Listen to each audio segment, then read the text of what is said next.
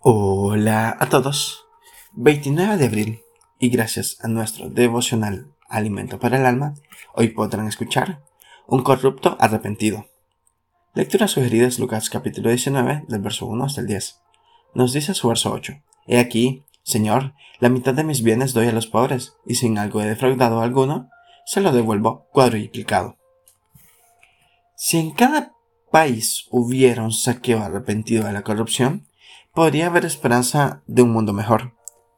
Era de baja estatura. Se subió a un árbol de sicomoro para ver a Jesús. La multitud le impedía verlo y acercarse sería imposible. Buscó el momento exacto para invitar cordialmente al maestro a una cena en su casa. Allí en medio de la comida, quizás para hacer el primer brindis, confiesa públicamente su pecado y la decisión más difícil para un corrupto, devolver y recompensar el mal causado a otras personas.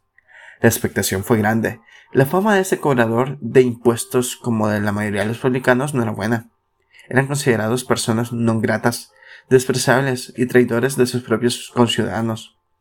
La corrupción es un mal casi universal. Cada día un nuevo caso no se libra ninguna institución privada o fiscal. Los poderosos del dinero compran conciencias, jueces, políticos y hacen tambalear los gobiernos, jefes de Estado hoy presos por causa de este mal.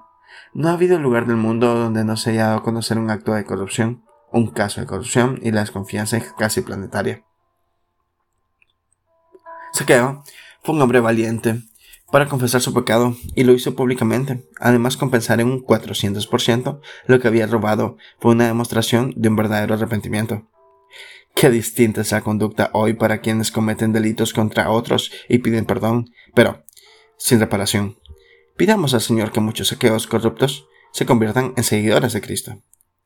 Devocional escrito por Luis Caniguante, en Chile. Con Cristo, la corrupción tiene remedio. Muchas gracias por escuchar.